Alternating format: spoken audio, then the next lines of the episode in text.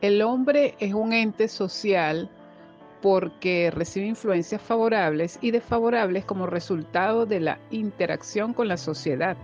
constituida por semejantes a él, que lo rodea y con el medio ambiente físico, en el cual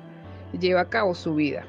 Por lo tanto, se establecen interrelaciones complejas de los seres humanos con los seres humanos y con su entorno, dando como resultado que el hombre es un elemento más de la comunidad social y de un ecosistema,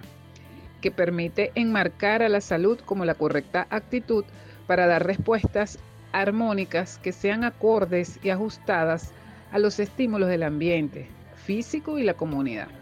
y que garanticen una vida activa, creadora y una progenie viable,